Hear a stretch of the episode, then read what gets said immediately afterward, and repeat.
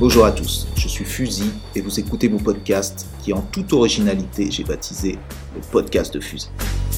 J'ai commencé le graffiti à la fin des années 80 et je n'ai jamais vraiment cessé depuis. Je suis aujourd'hui un artiste indépendant aux multiples activités, allant du tatouage à la peinture, de la création de livres à la photo, à la réalisation de grandes fresques ou des illustrations pour des magazines, tout m'intéresse et je ne m'interdis rien. Le graffiti m'a appris que tout est possible.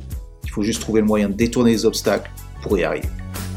C'est dans cet état d'esprit d'autodidacte, sans complexe, que je me suis lancé dans le podcast. Toi, t'as quel âge en 84 Pour mettre en avant les gens que je rencontre, que j'ai pu côtoyer dans mon passé. Tout le monde taguait, il n'y avait pas beaucoup de gens qui, qui graffaient. hein. De combattants de MMA à des beatmakers, des tatoueurs, des taggeurs de métro, des rappeurs, Assassin, tout ça, Ayam. même jusqu'à des détenus dans leurs cellules. Des inconnus qui s'épanouissent dans l'ombre, aux superstars, aux milliers de followers, ils nous dévoilent tous leur parcours, leur ambition et leur passion, lors d'échanges longs et enrichissants. Pour moi, ça c'est sûr, mais je l'espère aussi pour vous. Je vous invite à réagir, à poser des questions, à nous faire des suggestions et à nous supporter sur notre compte Instagram, fusil, F-U-Z-I-du-bas podcast. Merci à tous, bonne écoute.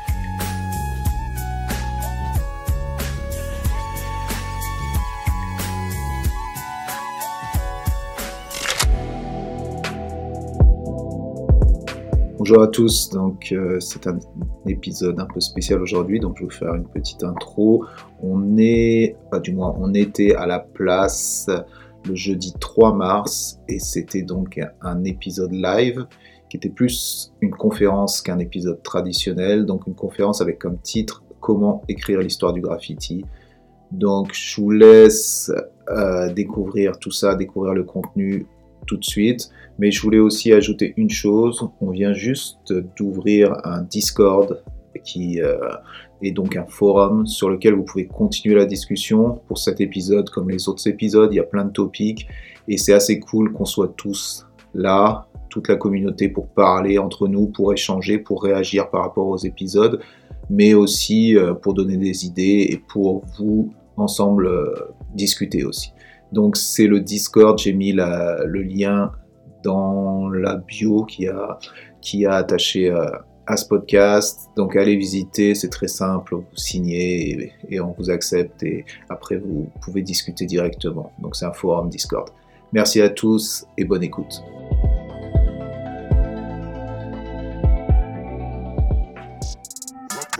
La place. L2P Convention en podcast. Rencontres, conférences et talk. Par La Place. Donc, euh, ben, bonsoir à tout le monde, merci d'être là. Euh, donc, on est dans le cadre de L2P Convention, donc la place, comme vous avez pu voir partout, et aussi euh, le podcast de Fusil. Pour ceux qui ne connaissent pas, je vous invite à aller écouter. Donc, aujourd'hui, on va parler de comment écrire le graffiti, l'histoire du graffiti. Donc, en premier, je vais vous présenter donc, les intervenants. Donc vous allez vous présenter brièvement pour que tout le monde puisse comprendre un peu d'où vous venez. Donc je vais commencer par toi, Xolé. Ouais, Nicolas Xolet, bah, moi je viens du graffiti. J'ai fait des graffitis dans les années 90 et 2000, euh, principalement dans les terrains vagues et sur les bords des voies ferrées. Ce qui, j'ai commencé rapidement à prendre des photos de graffiti, ce qui m'a amené à faire des fanzines, des magazines, des bouquins, des trucs comme ça. Et puis récemment, euh, on développe des, des projets avec, euh, avec euh, Gauthier, avec Patrice Poche sur euh, des projets d'expo documentaires sur l'histoire du graffiti ou, euh, ou des projets d'archivage. Ok. À toi, Christian. Christian, donc Christian Modéo, moi je, suis- je viens de l'histoire de l'art plutôt. Euh, donc j'ai travaillé pendant ces dix dernières années fondamentalement comme euh, commissaire d'exposition ou directeur artistique de, de festival.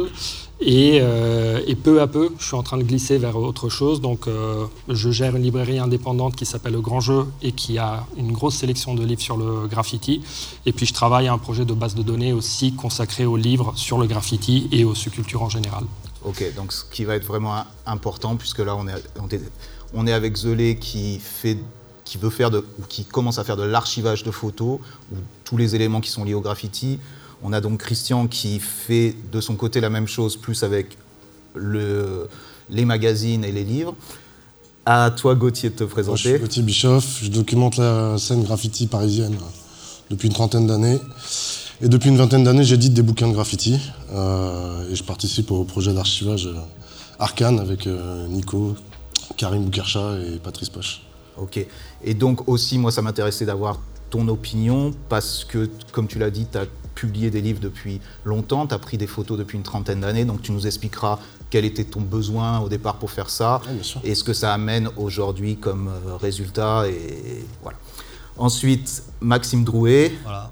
Et, euh, je t'en prie. assez compliqué de se présenter. alors. Euh, je sais quoi, moi, je, je peins des wagons. euh, je suis passionné, passionné euh, réellement par ce que je fais. Du coup, il y a toujours un côté archivage. Et j'ai sorti un bouquin en 2012 euh, sur les trains gris de Malines, Gare du Nord. Voilà, moi ce qui m'intéressait avec ton profil, c'est que effectivement tu as sorti un livre qui quand même euh, montrait ce qui se passait sur Gare du Nord à une certaine période, même si c'était en majoritairement, maj- majoritairement tes, tes peintures, ou pas majoritairement d'ailleurs. Ouais, tu as essayé de faire un... J'ai essayé. C'est faire... toujours compliqué de faire euh, le spectre le plus large. Voilà. Montrer donc ce qui se passait à Gare du Nord à une certaine période, et en même temps, tu restes un artiste qui fait du graffiti, qui continue à faire du graffiti, et qui en même temps euh, a un travail en galerie, en musée. Donc, je voulais avoir ce profil-là aussi, parce que tu as encore les deux pieds dedans. Complètement. Donc, déjà, l'un ne va pas sans l'autre, pour moi. pour toi, c'est-à-dire pouvoir archiver et, et écrire l'histoire du graffiti, ça, ça Il faut être pas- dedans. Il faut avoir un pied dedans et aussi euh, en, en termes de, de, tout, tout ce qui est travail artistique, galerie.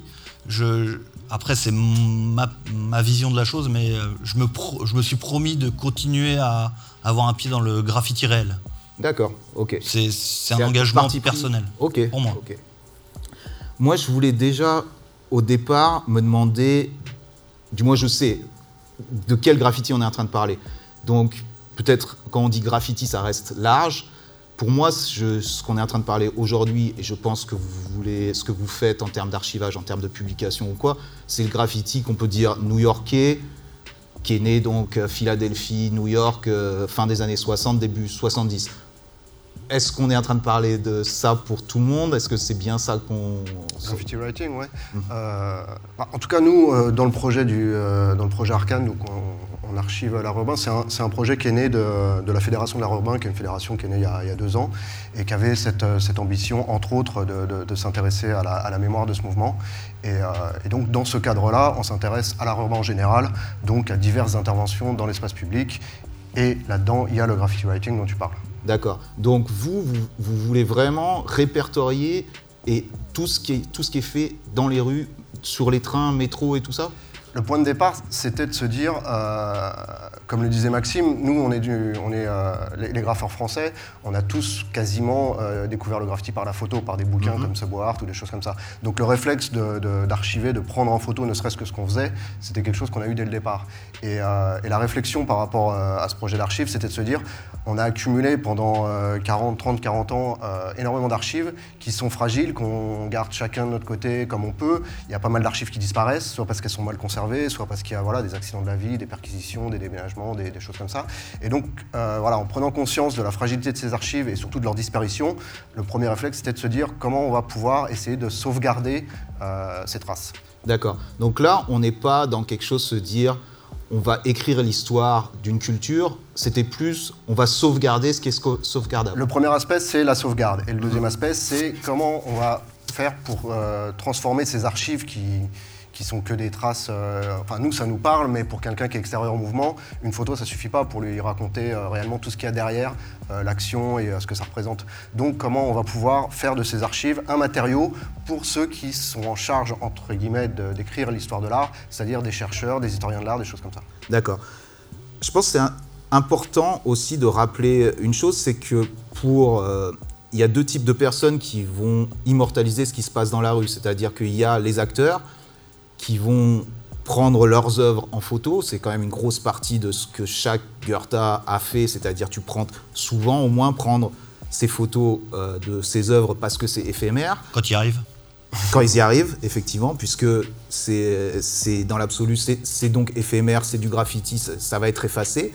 Donc on essaie de les garder, on essaie de les garder dans des black books. Il y en a qui vont utiliser ces photos pour en faire des magazines pour eux-mêmes, d'autres qui vont faire des vidéos. Mais j'ai envie de dire, l'intérêt premier, c'est de sauvegarder un truc pour soi-même en tant, qu'artiste, en tant que Goethe. Après, tu as d'autres gens qui sont extérieurs, qui vont apprécier ce qui se passe et qui vont faire aussi ce travail-là. Et avec cette réflexion de se dire, euh, on veut avoir une sorte d'opinion, un truc un peu objectif, même si c'est super dur, de ce qui s'est passé à une certaine période. Je vais prendre l'exemple des magazines.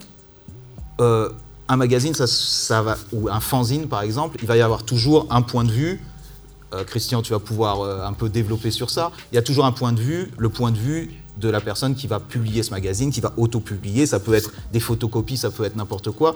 C'est souvent, euh, souvent super centré sur ou un crew, une équipe qui est autour de cette personne-là, ou plus ou moins des copinages, qui fait qu'on n'est pas en train de montrer dans ce magazine-là ce qui s'est passé à une période, on est en train de montrer ce qui s'est passé autour d'une seule personne.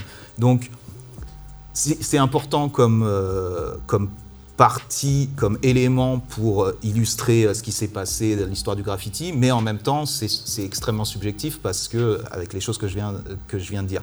Est-ce que tu veux nous parler un petit peu de ce support-là et de quelle manière il est important pour cette culture-là?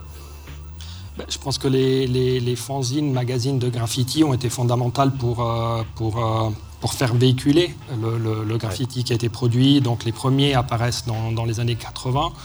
Euh, c'est le IG Times, International Graffiti Times, a été publié à partir de voilà dans les années 80 à New York par Phase 2 notamment.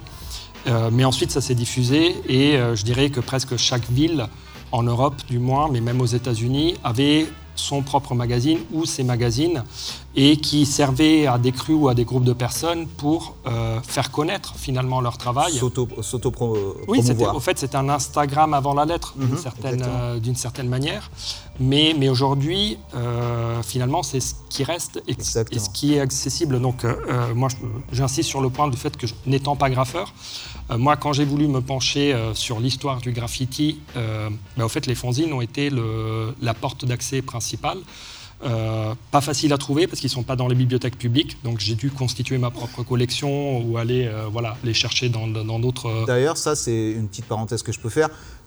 C'est intéressant la manière de promouvoir ces, ces fanzines, parce qu'on n'est pas en train de parler de livres qui sont publiés par des maisons d'édition, on est en train de parler de trucs auto, auto-publiés, aussi auto-distribués. Donc, dans quel, euh, où est-ce qu'à cette époque-là, on pouvait trouver ces fanzines? Comment ça se distribuait? Tout, tout ça est aussi fait partie de cette histoire aussi. En fait, je pense qu'au début, c'était beaucoup les, bah, les premiers magazines. Alors, c'était même pas les magazines de bombes parce que ça n'existait pas. hein. Vous me dites si je me trompe, mais c'était pl- plutôt les magazines de, de hip-hop. euh, Magasins. de- magasins, oui, euh, de, de- liés à la culture hip-hop, donc euh, vêtements, voilà, lifestyle, euh, tout ça.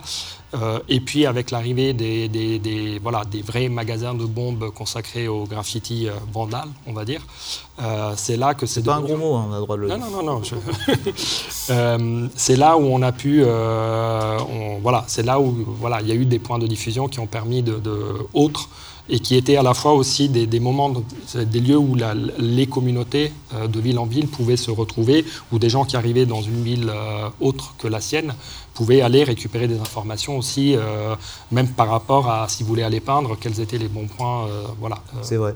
Et Gauthier, j'aimerais que, que tu nous parles un peu de ça parce que c'est un peu, c'est quand même ce- ta passion et c'est voilà, tu as publié déjà, tu as publié combien, combien de livres à peu près? Une trentaine par là. Ok, donc tu sais de quoi tu parles. Voilà. Disons, je me suis confronté à pas mal à tous les problèmes qui sont liés à ça. Les problèmes, tu parles des problèmes techniques ou tu parles aussi des répercussions Tous. euh, tous, euh, ju- judiciaires aussi? Non, t'est j'ai pas eu de problème. D'accord, ok. Bah, on a commencé après les procès, euh, euh, les procès des magazines. Il y a eu la SNCF qui avait intenté des procès euh, À Graphite. aux magazines, ouais. Mhm. Ils ont perdu. Mhm. Et nous, quand on enquillait derrière euh, des bouquins, euh, on s'est pas posé de questions. C'était quelle époque ça à peu près? C'est 2000 on, fait Capital en deux- on sort Capital en 2000 et on monte la boîte d'édition Westit Talent en 2004. D'accord, ok. Et euh, voilà, et après on a, on a- on a choisi des angles bien précis parce qu'on s'est rendu compte que faire des trucs un peu généralistes et exhaustifs, c'est très compliqué. Parce que justement, le, le livre Capital, donc c'était. euh, quel était le, le sujet de ce livre-là? Bah, on s'est dit, ça faisait 10 ans qu'il n'y avait rien eu sur Paris, depuis Paris Toncar. Depuis Paris Toncar, ouais. Euh, c'est mon pote euh, Julien Malin, 7, qui m'a un peu botté le cul, qui m'a dit euh, Viens, on fait un truc. Et on avait fait beaucoup de photos cette année-là, on s'était beaucoup baladé. Et, euh, et on s'est dit, bah, on va pas faire un truc sur euh, l'histoire de Paris euh, sur les dix dernières années, ça sert à rien.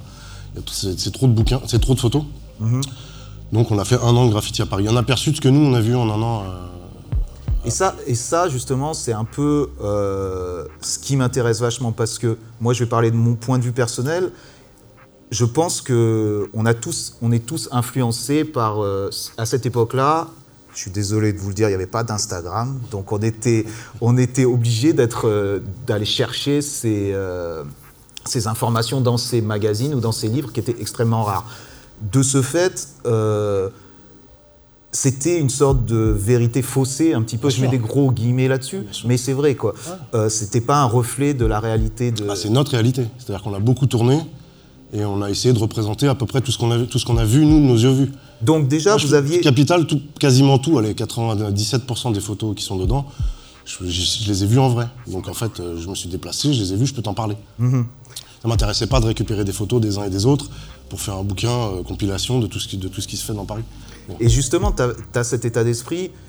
Et ce livre, c'était donc un an de graffiti de ce que Ouais, tu fallait, as vu. fallait cerner un peu le sujet. Ouais, ouais, ouais, ok. Ce qu'on a fait derrière avec les monographies, et ce qu'on a fait avec Karim sur Descente Interdite, où on parle que du métro, Mhm. où là, même s'il a fallu quand même euh, mettre beaucoup de gens sur. Enfin, on parle de 25 ans de peinture dans le métro, il a fallu quand même. C'est un gros travail, mais euh, c'est là où c'est très difficile d'être exhaustif. quoi. Bien sûr. Mais pour euh, continuer sur ce que tu dis, moi je pense qu'à à cette époque-là, faire un fanzine, c'est pas écrire l'histoire du graffiti. Euh, je vois pas les, les fanzines euh, comme des, comme des livres d'histoire et je pense pas qu'ils étaient faits par les gens qui les faisaient comme ça en fait. Mhm. C'était plutôt un moyen de communication euh, interne au graffiti, un espèce de média euh, voilà, underground que, que les graffeurs s'adressaient aux autres graffeurs. Je pense aussi. Mais euh, ça pose la question, et je ne remets pas en question du tout les, les gens qui font ça, parce que j'adorais, j'avais plein de trucs. C'est pas un truc personnel, c'est juste une sorte de constat à se dire. Euh, t'as réussi à faire ça, c'était pas pour s'auto-promotionner, c'était pas pour le kiff, on le sait, c'était c'est que du kiff. Ok, alors voilà, déjà, tu vois, tu mets tout de suite un, un truc, mais à la fin, euh, c'est ce qui reste. Par exemple, t'es un, un mec, t'es un banlieusard, ou t'es un mec en province, tu vas à Paris, tu prends un tox, tu te dis, bon, ben, j'ai acheté un tox, à, à l'époque un tox, et tu te dis, voilà, c'est ça ce qui, qui se passe à Paris, parce qu'il n'y avait rien d'autre aussi à se mettre sous Ouais, la main, ouais, tu vois ce que je veux dire? Et tu crées, des, tu crées des mythes, entre guillemets, Ouais, ouais, sur ouais. des choses qui qui sont pas forcément réelles, parce que le graffiti, les gens se cachent, c'est illégal, et ils vont pas se mettre en avant. Inconsciemment, on a reproduit le modèle de Subway Art. C'est ça, qui était- c'était déjà présent euh, dans les livres que nous, on a pris comme référence. Et c'est ça qui est super intéressant parce qu'effectivement, Subway Art, qui a été la Bible, euh, 84, Henri Chalfant et Martha Cooper qui sortent Subway Art, ça explose dans le monde entier. Et ça fait quoi? Ça fait le graffiti qui, s'expand dans le monde entier, une image du graffiti. Parce que même Henri Chalfant, j'en parlais avec RCF qui le disait, qui lui, qui lui disait Non, mais moi, j'avais pas essayé de faire ce qui se passait à New York, j'ai donné, euh, j'ai choisi quand même les photos que je kiffais, ce que j'avais envie de montrer, ce qui est normal. Euh, C'est des photographes qui font ça. Donc, euh, sur Boyard, c'est trois lignes aériennes. euh, et sur toutes les lignes qu'il y a à New York, toutes les lignes souterraines où c'était galère pour eux d'aller prendre des photos, ils les ont pas, ils les ont pas documentées. Mhm. Et c'est le début des années 80, alors que le, le- le graffiti sur le métro arrive au début des années 70. Exactement. Donc il y a 10 ans d'histoire du graffiti que nous, on n'a pas connu. On a pris vraiment le, train en, route. Et, mais pour en revenir au fanzine qui était au début des années 90 euh, en France et à Paris, je suis pas sûr que les mecs qui faisaient ça avaient conscience de, De l'impact. euh, de, de- de- voilà, de, qui pensaient à l'avenir, de comment ça allait rester. Ou, et d'ailleurs, euh, ça reste pas tant que ça, parce que quelqu'un qui est hors du, du graffiti, pour trouver un fanzine des années 90, faut qu'il s'accroche un peu. Quoi. donc, euh, donc je pense que c'était vraiment un truc fait sur l'instant, euh, voilà, euh, une espèce de passion. On a vu des- des- des- des- des- d'autres fanzines, d'autres livres, et on a eu envie de, de, voilà, de, de faire le truc, mais sans, sans trop euh, réfléchir à ça. Quoi. Je pense aussi, je pense aussi. Mais c'est vrai que tu te rends compte de l'impact. Moi, j'ai envie de revenir sur Subway Art, l'impact sur. C'est même pas une génération, c'est plusieurs générations. Et dans le monde monde, entier, ouais. dans le monde entier, que tu ailles au Brésil, que tu ailles en Allemagne, partout, des gens ont voulu reproduire le truc et ont pris des gens comme Sin, Dondi pour des dieux. C'est quand même super intéressant parce que. Ah, et en plus, ça, euh, si tu regardes ce qui se passe aujourd'hui dans le marché de l'art urbain et sur les ventes aux enchères, c'est les mecs de Subway Art qui, euh, qui ont fait carrière. Ouais. Et tous ceux qui ont créé des styles, qui, ont- qui- qui étaient les mentors de ces gars-là, euh, ils sont complètement oubliés. Ouais. C'est un peu la tristesse du truc. J'ai envie que tu interviennes euh, Maxime, par rapport à comment toi, puisque tu as commencé à peindre à, à partir de 2000, c'est ça? Un petit, ouais, un petit peu avant. Un petit peu avant. Est-ce que les magazines, toi, t'ont influencé pour commencer? Est-ce que tu as commencé à voir ça ou est-ce que tu as commencé juste en voyant du graffiti dans, dans Non, rails? franchement, je, je sais même pas comment ça m'est venu, mais euh, pour te donner une, une idée, je faisais mes, euh, je faisais mon, mes contours avant l'intérieur. Bah, C'est une technique comme une autre. hein. Mais je perdais beaucoup de temps et je laissais 10 cm. Et c'est Axo qui m'a dit un jour, mais euh, pourquoi tu fais pas l'intérieur et le contour après Eh, et, bon, il a pas il a révolutionné grand chose, mais Mhm. j'avais aucune notion de rien, tu vois, les, les caps, les trucs, j'ai- personne m'a appris en fait. Mais ça, j'ai envie de te dire, tu l'apprends pas dans les magazines non plus, quoi. Peut-être pas, mais on- en tout cas, j'avais pas de binôme qui, me- qui- qui aurait pu m'apprendre. D'accord. Moi, j'allais taguer avec des mecs de, de, de- de- de nulle part. Quoi. Ah. Donc, on- c'était compliqué. Toi, par exemple, des gens comme vous, euh, moi, je voyais, quand j'ai commencé à voir vos trains tourner, je, je comprenais pas euh, comment vous puissiez, vous puissiez. Toi, toi, tu faisais les intérieurs, tu vois, sur la Nord. Mhm. Moi, je les voyais quand j'allais au, quand j'étais petit, quand j'allais au lycée. Et je me disais, mais comment il fait pour faire toutes ces banquettes, tous ces sièges Mhm. Et je- j'imaginais, et je savais même pas que ça existait des dépôts. Donc je- pour moi, tu faisais en circuit. Je sais pas, d'ailleurs, tu peux me Ouais, le je dire. suis en circuit. Voilà. Mais euh, tu vois, les FUZI, FUZI Mhm. j'avais 15 ans, 16 ans. Je me rappelle, j'ai 40 ans aujourd'hui, je me rappelle encore aujourd'hui. Tu avais fait toutes les banquettes de tous les trains de la Nord, toi, je te le Ouais. dis. euh, je suis- parce que c'était le cas. Eh ben, Voilà. je suis la petite larvette. hein. Et ça en était même arrivé, hein, quand j'étais au lycée, moi j'étais dans un lycée à, à Paris, autogéré. Mhm. C'était plus euh, un foyer qu'un lycée, c'était pas, pas très euh, recommandé, recommandable. Et on avait parlé de toi qui t'étais fait attraper, et c'était une scène, peut-être c'est une légende, tu vois, et, et, et soi-disant que Fusil avait dit aux policiers, mais ça peut pas être moi, vous vous rendez compte, le mec, il a tout des... Il a, il a fait trop de dég- dégradation et ah oui effectivement non on peut pas lui mettre ça sur le dos le pauvre. Ouais, bon, ça, c'est encore. pas toi. C'est les mythes de la. de Mais la- voilà t'es devenu ouais mais c'est bizarre tu vois ça- c'est une légende de banlieue quelque part. Ouais, ouais. Et, mais donc, ce que tu dis, toi, c'est pas, ce sont pas les magazines ou les livres qui t'ont influencé, c'est la, la réalité, c'est le réel qui t'a. Qui t'a Moi, ce euh, l'ai- j'ai dû l'avoir il y a, il y a 5-6 ans. Ah ouais, ok. Non, non, moi, j'ai pas. bah, ça se voit dans, mon, dans, dans, dans ma manière de, de peindre, entre guillemets. Je, Mhm. Et qu'est-ce qui t'a donc poussé, toi, à publier un livre, à te lancer dans. je dans me suis ça fait arrêter. Tu t'es fait arrêter et. Bah, du coup, euh, tu as une passion pendant un- pas mal d'années, tu as, un rythme. Tu vois, tu, tout, tout ce que tu fais tourne autour de ça. Donc, tu, tu vas au sport pour être entraîné, pour pouvoir courir ou pour pouvoir te battre. Euh, tu t'équipes, tu, fais- tu- tout, tout tourne autour de ça, ta photo, tout. tout. Et, et du coup, le jour où tu te fais arrêter, il y a un monde, euh, tu, dois, tu dois reconstruire un nouveau monde quelque part.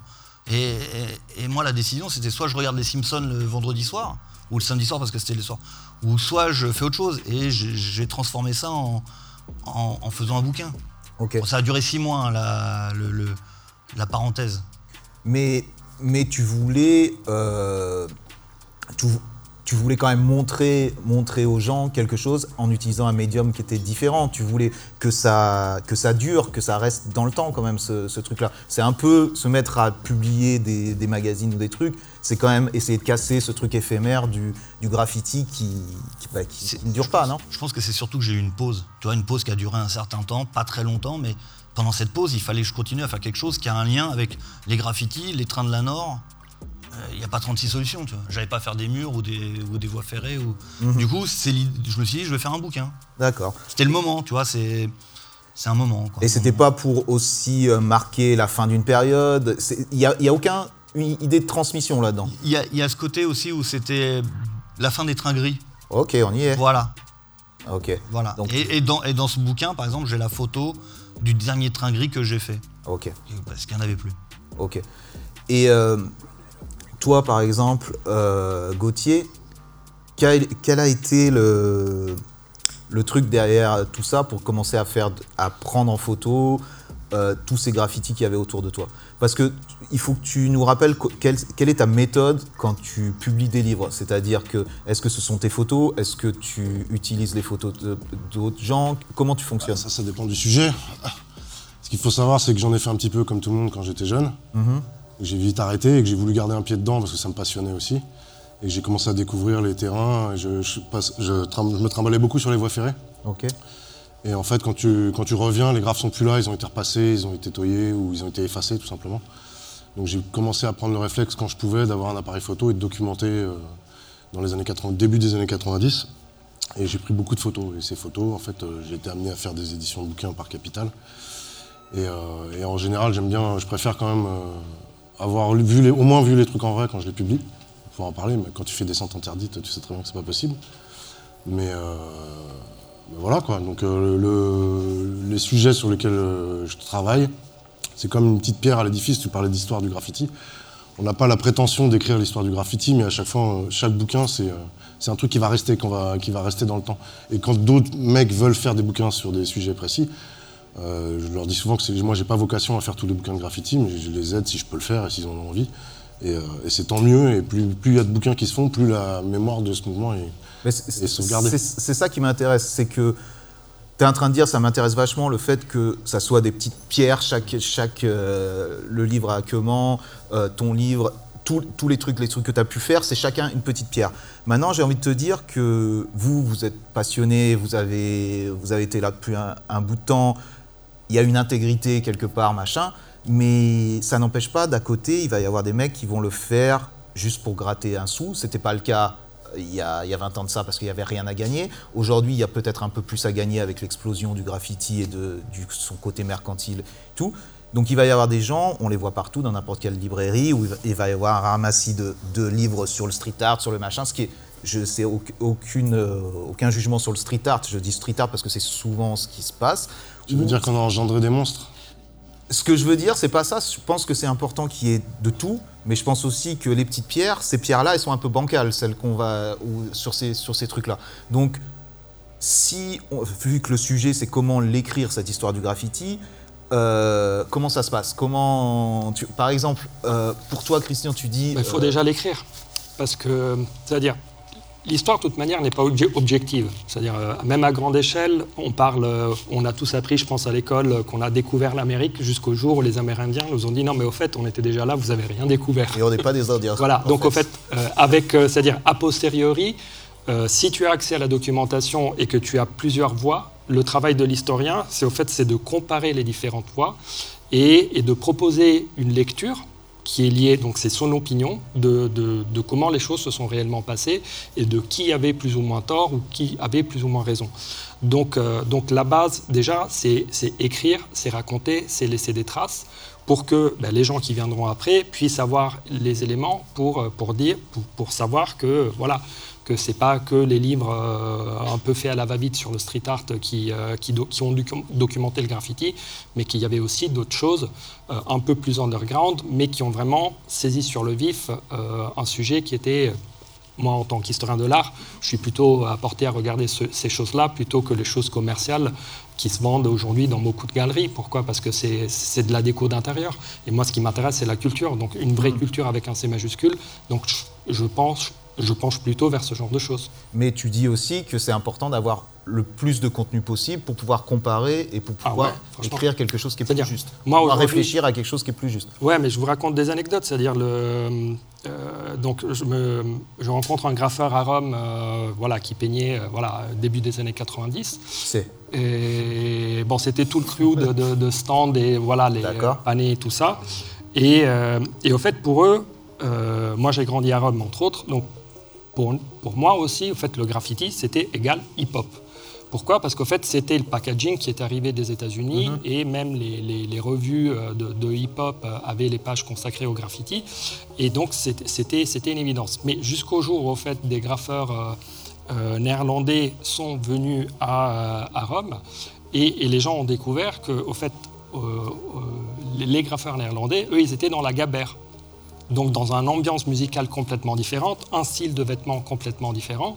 Et donc du coup, c'est un monde qui, s'est effrité pour, euh, pour, pour la scène euh, romaine, en comprenant que le lien avec le hip-hop pouvait, pouvait marcher, mais qu'il y avait d'autres pistes qui pouvaient être aussi euh, parcourues. Et quand moi aujourd'hui, je regarde les magazines à l'échelle, par exemple, européenne sur le graffiti, c'est hyper intéressant de voir comment tu peux avoir des magazines comme 14K, qui est un magazine suisse qui commence dès les années 80, dès les années 80 qui était un magazine de hip-hop, mais qui en même temps était un magazine de référence aussi pour la scène suisse, pour le graffiti. Euh, MZ et puis plein de magazines. Backspin et tout. Oui, euh, voilà, mais au fait, en Allemagne, par exemple, le lien graffiti euh, hip-hop est très, est, est très présent. Alors qu'en France, il est présent, euh, notamment dans, dans Radical, mais euh, tu as aussi des magazines qui, ont des, des- voilà, qui sont juste centrés sur le graffiti, ou en tout cas tu ne respires pas du tout euh, voilà, le, le- euh, un son hip-hop. quoi. Donc, Je comprends euh, ça. Donc ça, c'était aussi un, un aspect que je voulais aborder. C'est, tu dis, si tu veux être objectif par rapport à l'histoire du graffiti, il faut pas forcément le lier au hip-hop, le graffiti et hip-hop. On est bien d'accord, puisque de toute façon, euh, vous me contredirez pas, le graffiti américain né au début des années 70, le, le hip-hop n'existait pas quand ils ont commencé. Les mecs écoutaient des Black Sabbath et compagnie, et, ou des trucs plus euh, funky, ou je sais, un peu, un peu fous. Futura était sur scène avec les, les, les Clash. Les Clash, les Clash, ouais, ouais, ouais. Et puis Blade, tu vois comment il. C'est peut-être c'est peut-être pour ça qu'il peignait mieux alors. Oh, ça balance, ça. Il est en forme.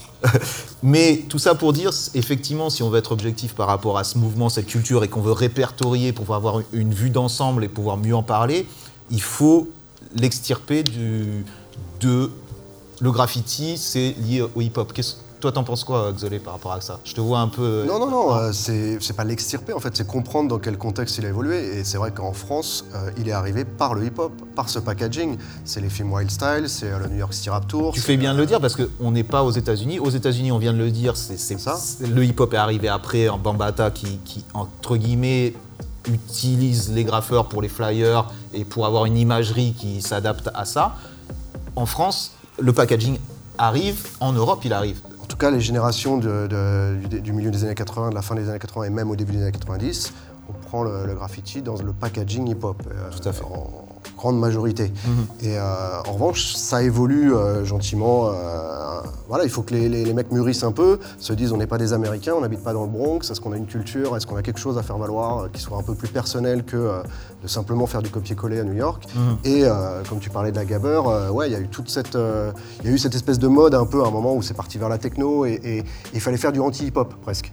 Tu vois, un peu comme toi, tu as, fait un anti-style, euh, tu vois. euh, c'était voilà, c'était c'était un peu la même chose. Il y avait des groupes comme TK, c'était Techno Kids. Donc voilà, il y, avait besoin dans un premier temps vraiment d'arriver en rupture avec le truc, le temps que tout ça se, se- se- Et maintenant, tu penses qu'il y a un équilibre, justement euh, je- Moi, je le vois comme ça. J'ai l'impression qu'il y a un équilibre qui s'est fait au niveau musical.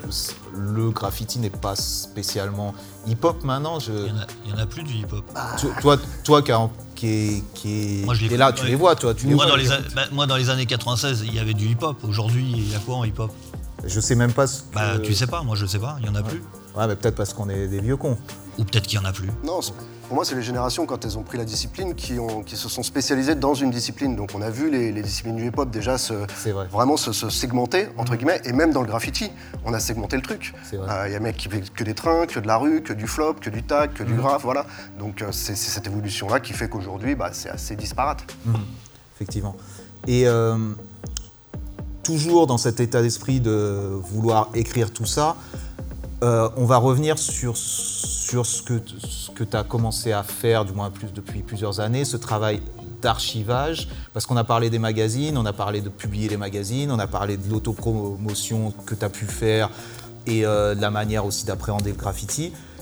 Comment ce travail d'archivage que tu es en train de faire, bah, juste parle- parle-nous-en déjà, de quoi ça vient et quel est le but donc, euh, Ouais, bah, quand je le disais, on avait ce souci de- de- d'essayer de, sauvegarder d'une manière ou d'une autre nos archives et d'en faire euh, un matériau exploitable pour des chercheurs euh, voilà, qui, ont besoin de, sources, euh, de diverses sources. On s'était rendu compte qu'il y avait pas mal de chercheurs qui, commençaient à, à s'intéresser au, au graffiti, mais de manière un peu plus intéressante que ça avait pu être fait dans, dans les années 90. Il y a l'association Le Mur qui avait fait une, euh, une étude pour le ministère de la Culture il y a 2-3 ans et qui avait recensé à peu près euh, je sais pas, plusieurs centaines d'écrits scientifiques sur euh, l'art urbain et notamment le graffiti. Sur ces, alors c'est des thèses, c'est des mémoires, c'est des choses comme ça, mais c'est des choses qui restent en fait, que d'autres chercheurs vont utiliser pour ensuite continuer à écrire cette histoire. Et euh, sur cette centaine d'écrits, il y en avait cinq qui concernaient l'histoire de l'art. Et euh, tout le reste, c'était de la sociologie, euh, de l'e- de l'ethnographie, par- d'ethno- de l'ethnologie, pardon. Euh, donc voilà, on voit déjà de sur quel angle on était étudié. Euh, Il y avait ce côté un peu malaise des banlieues, sauvageon de, de banlieue, et il y avait un peu, tu vois, des, des- des mecs qui avaient une formation ethnologique et euh, sociologique. Et, euh, Voir quel type d'individu fait ce, ce genre de choses, pas le résultat. On n'est pas en train de parler du. Ouais, avec un écueil, c'est de, de se dire le graffiti, c'est pratiqué d'une manière, donc on va prendre trois, trois mecs au hasard, on va leur demander ce qu'ils font et on va pouvoir tirer des généralités. Ok. Et donc, il y, y a tout ça qui s'est construit et qu'il faut aujourd'hui déconstruire parce que, bah, comme on le disait, faire, comme le disait Gauthier, faire aujourd'hui un, truc trop généraliste, on va survoler le truc, donc il faut aller un peu plus euh, au fond des choses.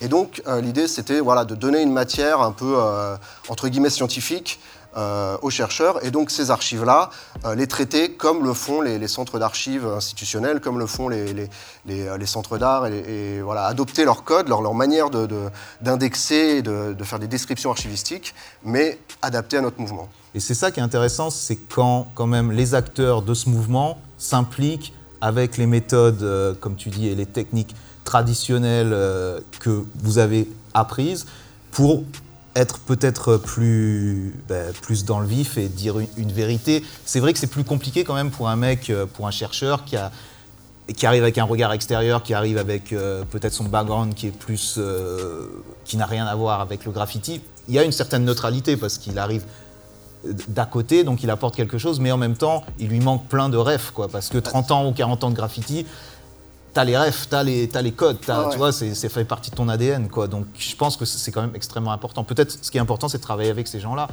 C'est ça, c'est de la matière pour eux en fait. Mhm. Parce que leur recul, il est nécessaire pour bien analyser euh, le Mhm. mouvement et puis voilà, faire des, faire des, enfin, avoir un, un regard que, que nous on n'a pas parce qu'on est trop dedans, Mhm. mais en leur donnant des, des sources euh, qui, qui sont autre chose que bah, les, les- les- les théories un peu euh, cheloues qu'on a pu voir dans les années 90 où euh, c'est forcément des, des galériens de banlieue qui font du graffiti pour marquer leur territoire. Où, euh, et ensuite, à partir de, il y a une dizaine, 10-15 ans, c'est le marché de l'art qui, qui- qui s'est mis à écrire notre histoire. Mhm. Et là, c'était complètement biaisé parce que voilà, si un graffeur qui n'a pas fait d'atelier, il n'existe pas. Donc on voit bien que y a- ça pose un problème au niveau l'écriture de notre histoire.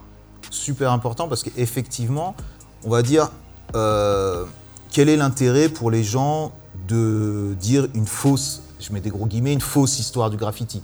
On va dire, il n'y a pas, à part l'autopromotion et l'ego pour certains, artistes peut-être, ça, ça peut être un- une partie, mais comme tu l'as dit, à partir du moment où on commence à vendre des toiles, à faire de l'argent, à avoir des galeries qui vendent le graffiti, ou au moins les gens issus du graffiti, ça devient intéressant peut-être de fausser quelque part ou d'avoir des facilités et de, de montrer un artiste peut-être euh, sans mentir, au moins exagérer peut-être un peu son, son passé ou son efficacité ou son impli- implication là-dedans pour pouvoir vendre derrière. Donc moi ça m'intéresse parce que le graffiti ça reste un truc gratuit, comment il, il s'est fait arrêter, il a des amendes, il est machin. Moi, j'ai eu pareil. Voilà, tous les gens qui ont été un peu impliqués, Xolé probablement, on a tous payé euh, pour cet art et ça nous a jamais rien rapporté, si ce n'est euh, toute l'adrénaline et toute la passion qu'on a.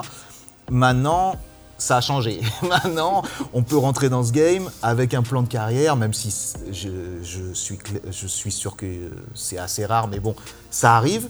Donc, comment, comment éviter cet écueil-là Comment.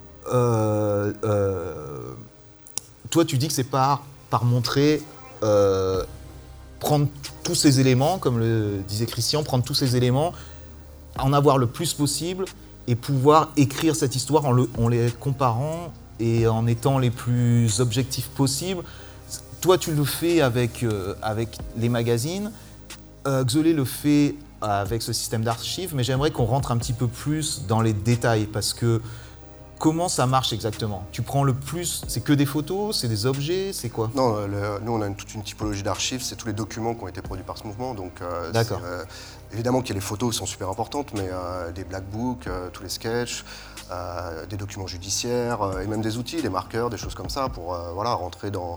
En fait, on ne sait pas quels, euh, quels peuvent être les angles de recherche euh, que vont euh, aborder les, les chercheurs à l'avenir. Mhm. Euh, c'est super vaste. Moi, ce qui m'a intéressé, en fait, c'est en discutant avec des, des, des institutionnels, de regarder, de, de voir qu'ils avaient un, un regard qui était, qui était assez pointu et qui se faisait pas avoir. Ils nous disaient, nous, on va dans une librairie, on voit les livres de votre mouvement, c'est une catastrophe. On voit bien que c'est un galerie qui a écrit euh, son truc et qui, Ouais. parle de ses artistes. On Mhm. voit bien que le- lui, il raconte n'importe quoi. On sait que vous avez des archives, des fanzines, des choses comme ça, mais où ils sont On n'arrive pas à les trouver, en fait. Et, euh, Parce que, parce que euh, Queman, il va pas donner ses archives à, un- à un non, mais il va faire un qui bouquin, et son bouquin, il va pas être en tête de gondole à, à la FNAC. Mhm. Donc, euh, donc voilà, faut le trouver. C'est étonnant quand même. Ouais, C'est bah, faire des livres. mais Et la FNAC, si vous nous écoutez, euh, Mais même moi, j'en ai plus de mes livres. ah, bon. Non, mais je dirais que ça, ça fait aussi un peu en partie, euh, partie de, de- de- de l'éthique du mouvement, de- du fait de rester underground, euh, parce qu'on se sent aussi euh, plus, plus vrai, ou en tout cas parce qu'on fait quelque chose qui coûte beaucoup, dites-moi si je me trompe, hein, mais, euh, et que du coup on n'a pas envie non plus de le mettre dans les mains de personnes qui soi-disant ne l'ont pas mérité. Donc ce qui, fait qu'encore aujourd'hui tu as des, des, des- des fanzines ou même des livres qui sont juste fantastiques, mais qui sortent en édition ultra limitée, qui sont sold out en 24 heures et que les gens, en- même de la scène, en bavent parce qu'ils n'arrivent pas à mettre les mains dessus. Et que du coup, bah, le, le livre un peu faussé, mais qui est fait par un éditeur euh, qui a un réseau de distribution et qui fait que bah, il est mis en avant sur, euh, sur- à, à la fois à la Fnac comme sur les, les sites comme Amazon. et voilà, ça, ça écrase, ça, ça a un poids. C'est que- vrai, c'est C'est vrai. c'est exactement vraiment ça. le nombre. Moi, je voulais pas de stock. J'ai fait un bouquin, je suis pas éditeur, je vais pas vivre avec ce livre. Du C'est coup, ça, je veux c'est- pas de stock. J'en ai, ton métier. j'en ai édité Mais- 1000. Ils se sont vendus, je suis très content. Ils se sont vendus à, à- à peu près en 6 mois. Et aujourd'hui, là, si tu m'en demandais un, je, je suis incapable de te le fournir. J'en- J'ai même pas eu l'intelligence d'en garder pour moi. J'en ai peut-être deux à la maison, c'est tout. Mhm. Et, et Et c'est ça, pas ton pas métier, c'est pas ton métier. C'est pas mon métier, et je veux pas que ça le soit. J'ai j'ai fait un bouquin, j'ai peut-être d'autres projets, mais ça sera pareil dans la même optique.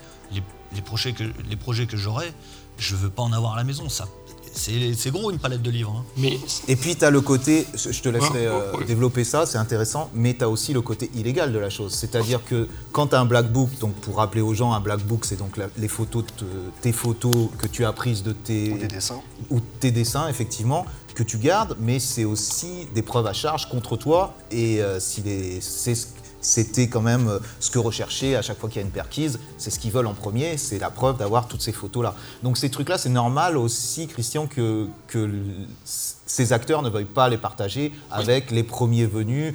Ou, donc, mais en même temps, ça crée ce truc où les mecs ont un black book, ils passent à autre chose, ça reste sous un lit, ça, ça se termine, et puis le mec, il a, il a 45 ans, il travaille euh, je sais pas où, à la piscine, et puis il s'en fout de, ce- de ces 5 ans où il a fait du graffiti, et ces photos-là euh, disent quelque chose, du, et elles disparaissent, ouais.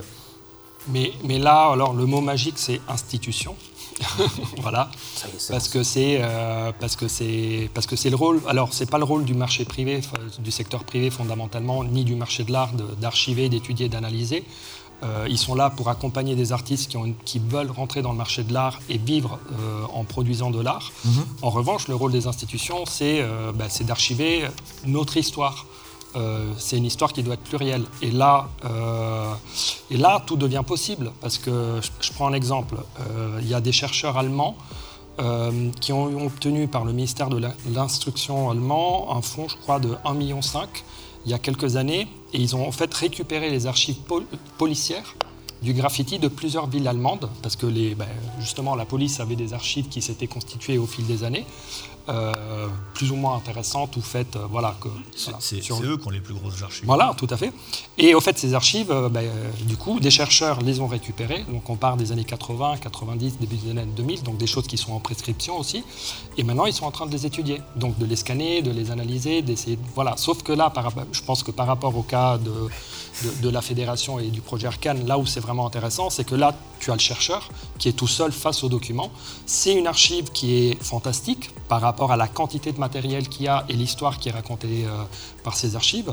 Mais, mais maintenant, ils doivent aller rechercher les, les graffeurs euh, et, et c'est pas facile. Donc, Parce il faut faire le travail en amont. Mais, Ouais. euh, mais ça, c'est la Bibliothèque nationale de France, c'est euh, la bibliothèque de l'Institut national d'histoire de l'art à l'échelle française qui devrait euh, dégager des financements et, de l'espace, on va dire, dans, dans le- dans leur stock, pour pouvoir, dans leurs entrepôts, pour pouvoir stocker tout ça. Mais après, c'est pas facile parce que cette histoire-là du graffiti, elle n'est pas unique. Il y a le hip-hop, il y a la, la gabère. En fait, il y a plein de, de cultures euh, hautes qui sont apparues. euh, Donc ça veut dire tu ouvres une porte, t'en as deux autres qui s'ouvrent, t'en as trois autres et, et- voilà. Donc, Après, moi ce, qui- ce que je veux savoir c'est comment, euh, quand tu as toutes ces archives comme ça, comment ça fon- tu fonctionnes pour euh, les analyser? C'est-à-dire qu'il suffit pas d'avoir les photos, il suffit pas d'avoir une photo d'un graphe à un certain endroit, il te faut beaucoup plus. Je sais que Zelé, tu me parlais de ça à un moment. Quels sont les, différentes, les différents paramètres que tu dois avoir pour avoir, entre guillemets, la vérité sur une photo. Quand je dis la vérité, c'est C'est pas, la- ouais, c'est pas la vérité, mais en tout cas, c'est ce qu'elle pourra- c'est ce qu'elle peut raconter. ce qu'elle peut raconter. Mais euh, bah, c'est c'est des critères qui sont déjà factuels, c'est-à-dire euh, la date, la dimension, la technique, euh, toutes ces choses-là, les supports, voilà, tout, tout ce qui peut être des pistes d'entrée en fait, qu'on va pouvoir recouper ou regrouper selon les recherches qu'on fait. Et ensuite, des analyses de style, parce que ça c'est super important pour nous dans notre mouvement, c'est être présent mais avoir du style, et quel qu'il soit. Mais, et ça, personne en dehors de notre mouvement comprend quelque chose au style. Demande à n'importe quel galeriste spécialiste euh, du graffiti de- d'expliquer pourquoi ce S-là il est moins bien qu'un autre. Mhm. Euh, le mec il va bégayer quoi. Parce que, parce que là, tu es en train de me dire, il suffit pas juste d'avoir euh, les photos, de savoir quand ça a été fait, on va dire n'importe quoi, même avec quelle matière ça a été fait, qui l'a fait, parce qu'on peut le savoir aussi peut-être, mais sachant qu'il y a aussi des pseudos, mais aussi la manière dont il l'a fait, les influences qu'il y a derrière, le style qu'il représente. C'est ça le problème qu'ils ont quand euh, Christian parle du fonds euh, qui a été récupéré en Allemagne. Ils se retrouvent avec un fonds qui potentiellement est incroyable, avec des déchets mais aussi des trésors, Mhm. mais ils n'ont aucune clé pour analyser ça. Ça. hein. Et, euh, et donc nous, c'est ce qu'on essaye de faire avec les connaissances qu'on a, et c'est pour ça qu'on essaye de travailler avec le maximum de gens euh, qui soient spécialistes dans leur petite, comme on le disait, on s'est vachement segmenté, donc il y a le mec qui va être pointu sur la scène marseillaise, l'autre qui va être pointu sur plutôt ce qui s'est passé dans les terrains vagues, sur l'autre sur les autoroutes. Parce que ça. vous vous occupez de la France Ouais, entière c'est la France, ouais. Et, euh, et donc voilà, on essaye de donner des clés sur euh, à quoi fait référence ce style, euh, est-ce qu'il fait référence à un pays, à une période, à quelque Mhm. chose, voilà, comment il a été construit, des choses comme ça. Parler du chrome par rapport à la couleur, tu vois, c'est des choses, toi tu sais très bien ce que c'est, mais Mhm. un, un chercheur, voilà, il- ça lui parle chinois tout ça. Bien sûr. Donc il y a toutes ces, ces clés à commencer à apporter, et puis des entretiens pour expliquer le contexte, comment le mec est rentré dans le dépôt, combien de temps il est resté, combien, tu vois, tout, tout un, un truc qui va donner de la matière en fait. C'est vraiment ça, tu rejoins un peu ce que, disait Christian, c'est plus tu as de matière, plus tu peux analyser le truc et plus tu peux rentrer là-dedans et écrire quelque chose qui sera le plus proche de la réalité. Ok. Et euh, peut-être j'ai l'impression maintenant, avec, euh, avec les nouvelles manières de promouvoir nos choses, euh, notre art, par exemple, Gauthier, tu, c'était unique de devoir euh, juste utiliser euh, le support papier pour pouvoir promotionner euh, cette culture dans le passé. Tu continues à le faire. Tu j'imagine, un amour pour aussi ça, pour euh, la publication. Mais l'arrivée d'Internet et l'arrivée d'Instagram a changé les règles. C'est-à-dire qu'il y a beaucoup plus maintenant de, de matière à analyser. Comment toi, déjà, j'aimerais savoir, nous parler déjà de ce métier de publier les choses parce que c'est c'est une vraie passion aussi. C'est un truc. euh, moi, je, je sais un peu ce que c'est. J'aime bien l'objet physique, j'aime bien qu'on ait l'objet dans les mains. J'aime bien l'idée qu'au dépôt légal, il reste un exemplaire dans 200 ans à la Bibliothèque nationale de France qui pourrait être consultable. Mhm. J'aime bien laisser une trace. euh, Internet, c'est cool, il y a plein de trucs, mais euh, déjà, on- c'est pas de top qualité et on les oublie. Enfin, tu vois, on en passe des centaines, donc des milliers par jour pour certains. Mhm. Donc euh, c'est cool parce que ça fait ressortir des archives, donc on peut retrouver des sources d'archives, donc ça c'est vachement bien. Après, euh, ça ne met pas en valeur euh, le travail, ça égalise euh, des trucs bien et moins bien. Comme Mais ça fait exactement ce qu'on Ouais, était en train de dire. Il n'y a, pas- il y a pas de date. C'est, on nous donne de la matière, mais sans, sans, tout- sans tous les paramètres. Il faudrait que les gens des prennent le temps références. d'écrire et de commenter. Il y en a qui le font hein, sur Mm. Instagram. Ils prennent le temps de te, les- te mettre un pavé à côté où ils t'expliquent, où ils l'ont pris, comment, enfin le pourquoi du comment. C'est cool. Et ça, ça, a vraiment valeur d'archive. Mhm. Mais euh, voilà, donc euh, après nous, on se concentre quand même beaucoup sur ce qui a disparu depuis, depuis 2005-2010. Enfin, ouais, le milieu des années 2000, tout le monde a du numérique, tout le monde prend ses photos. Le but quand même, c'est de retrouver, euh, retrouver des sources un peu improbables, y compris des photos à un moment euh, entre, bah, 85 et 2005, où, euh, où per- où- où- enfin, les, les choses se sont perdues et on veut les retrouver. Mhm. Et par rapport à ce à Internet justement, parce que moi ça m'intéresse, comment vous vous arrivez à dealer avec ce flot, ce flot d'informations, ce flot de euh, aussi d'auto-promotion, parce que j'ai l'impression que que maintenant, euh, quand on repart sur ce sujet de se dire on veut écrire l'histoire du graffiti, on veut savoir ce qui se passe. Moi, je vais ouvrir Internet, je suis pas là-dedans, j'ai envie de me dire ok, je vais en cherchant un peu, je vais trouver qui sont les kings d'aujourd'hui, je vais savoir. ce- ce- Les mais kings- naïvement. Aujourd'hui, ils vois sont pas sur euh, Instagram. hein. Eh ben, justement, c'est ça. Moi, j'ai envie de, de connaître un peu ça. Peut-être comment tu peux me, me dire quelque chose par rapport à ça, sachant que, que toi, en tant qu'artiste, en tant que personne qui continue à peindre, euh, comment tu deals avec euh, cette manière de se promotionner à travers, à travers Internet et qu'est-ce que tu en penses aussi de qui sont mis en avant, pas mis en avant? Tu vois, tout ce. Qu'est-ce que ça dit en fait de la réalité du terrain? Moi, j'ai un compte Insta pour les activités que je fais à côté. Si j'ai si je faisais que de la peinture conventionnelle comme tu connais, Mhm. j'aurais pas de compte Insta, ça ne m'intéresse pas du tout. J'ai le souvenir de, de, de- de photos dans XG il y a, a 15-20 ans, de un wallcard, des MPV dans l'atelier de Mairie des Lilas. Tu vois, j'ai ce souvenir. Mhm. Aujourd'hui, je me rappelle de rien. J'ai vu peut-être euh, 20 photos sur Instagram, j'ai aucun souvenir d'aucune photo. Il n'y a plus rien qui m'étonne. Y a- y a- C'est fade, il y a pas de. Ça m'intéresse pas du tout. Parce que plus il y a de. En fait, plus Il y en a trop. Voilà. On sature. on- c'est- Avant, tu voyais un wallcar il y a 20, il y a 20 ans. C'est la rareté Tu t'en qui fait Tu vois, le- vous aviez fait un Kings Never Die. C'est pas moi, mais c'était ce bas d'ailleurs. tu vois, je me rappelle Ah. qu'il y a eu un truc Kings Never Die sur la A. Mhm. Et aujourd'hui, je le verrai, j'oublierai. Il n'y a, vraiment plus rien qui m'étonne. C'est même qui, qui retient mon attention. Et ça, c'est dommage. Et les livres, Tu vois en vrai ouais, les livres, c'est quand même beaucoup plus intéressant. Je trouve. Moi, j'ai une collection de livres. Enfin, j'aime garder des bouquins, j'aime euh, les re- les re-regarder de temps en temps. Est-ce que dans le livre, on a compris que le support papier donnait de l'importance? Est-ce que justement, j'allais en venir, dans ton livre, il y a pas mal de textes. Est-ce que c'est les, c'est justement les textes qui sont importants C'est ce, qui- fait la différence entre un magazine, un fanzine et un livre, peut-être.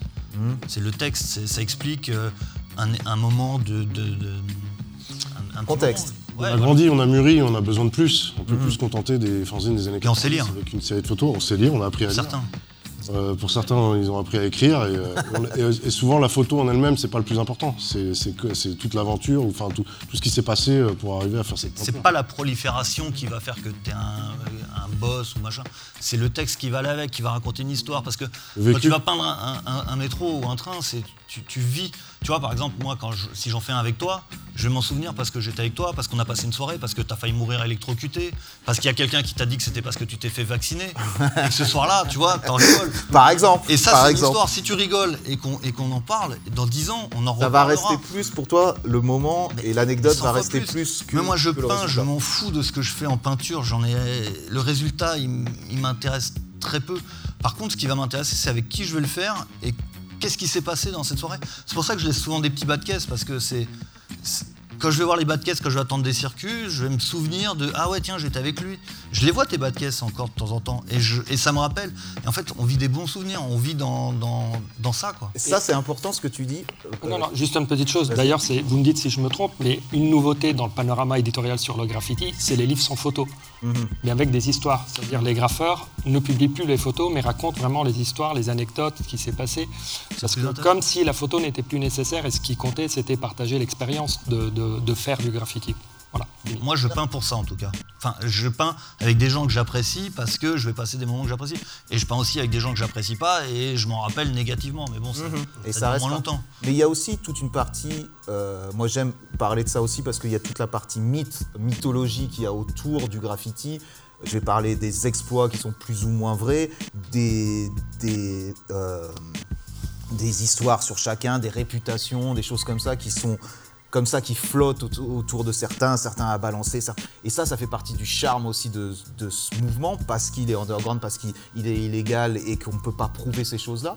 Comment vous, en tant qu'archiviste, comment cette matière-là, vous pourriez l'ajouter à cette histoire du graffiti et comment elle peut s'injecter là-dedans? Est-ce que c'est que par, via peut-être la parole, peut-être justement ce genre de choses et comment on peut le garder, comment on peut l'utiliser?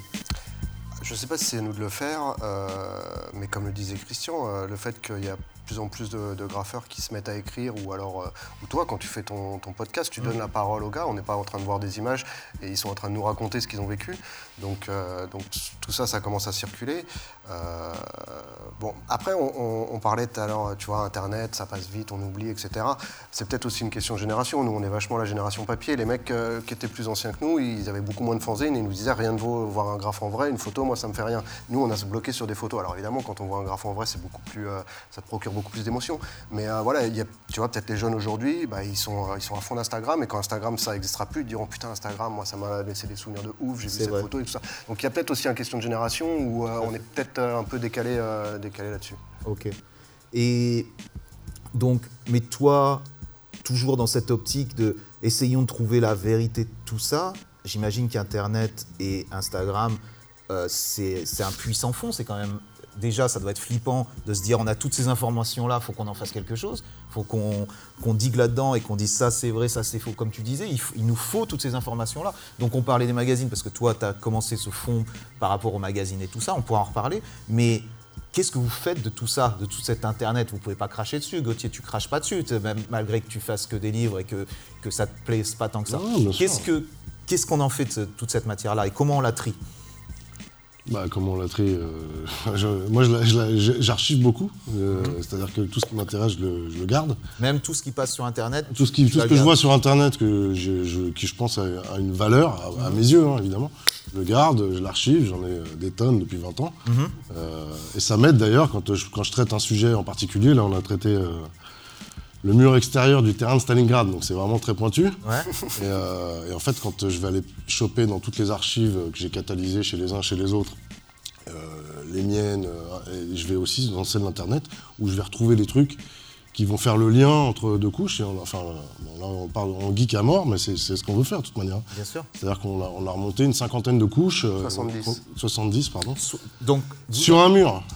Le entre mur de telle date et telle date, on Seulement extérieur, celui Ouais. extérieur. Seul- seulement, bah, je- là, je on suis sait en train de travailler sur le plein, mur hein. intérieur. Waouh. Et le but, justement, nous, cette on n'est pas dans une quête de vérité. Ce qu'on veut, c'est essayer de reconstituer l'histoire. J'ai l'impression que vous êtes On n'aura jamais tout, mais Ah. on, on va pouvoir euh, Donc l'intérêt, c'est vraiment de gratter, gratter toutes les... Tu vois, même tu étais en train de dire les couches, c'est les vraies couches qu'il y avait ouais, de peinture, mais en même temps, c'est ça. Chaque graphe, tu vas en rechercher un autre.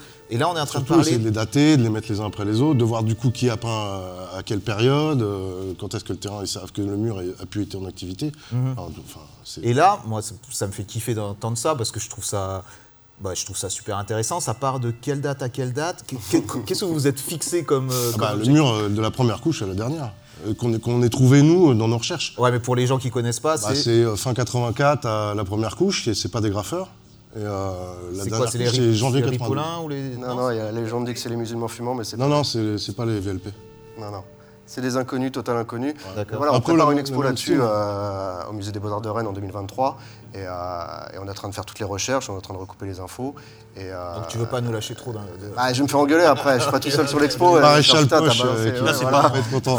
Pour une fois, c'est pas que mort, donc... Euh, on travaille avec. C'est euh, voilà, Poche. 84-92, ça c'est le mur extérieur. Mais à l'intérieur, euh, c'est c'est plus court puisque les travaux avaient commencé et le mur extérieur était toujours peint. Mais, euh, mais voilà, c'est c'est vrai que c'est super intéressant de, de faire tout un travail d'enquête et ensuite de recontextualiser tout ça. On avait plein de photos qui, qui étaient prises en biais, qui venaient de plein de trucs différents. Et là, de remettre le, le mur à plat, de voir où c'est placé sur le mur, quand par rapport à l'autre, etc. On a une histoire qui est en train de s'écrire. Et, euh, et quand tu, tu- tu parlais, voilà, il y a des trucs qui ne nous intéressent pas finalement. Les anecdotes, ça nous intéresse moins que les faits. Nous, on- pour l'instant, parce qu'on part de zéro, donc il y a plein de choses à faire. Et, euh, et voilà, chacun apporte euh, le truc. Nous, ce qu'on apporte pour l'instant, c'est des faits, des, des choses qu'on peut recouper.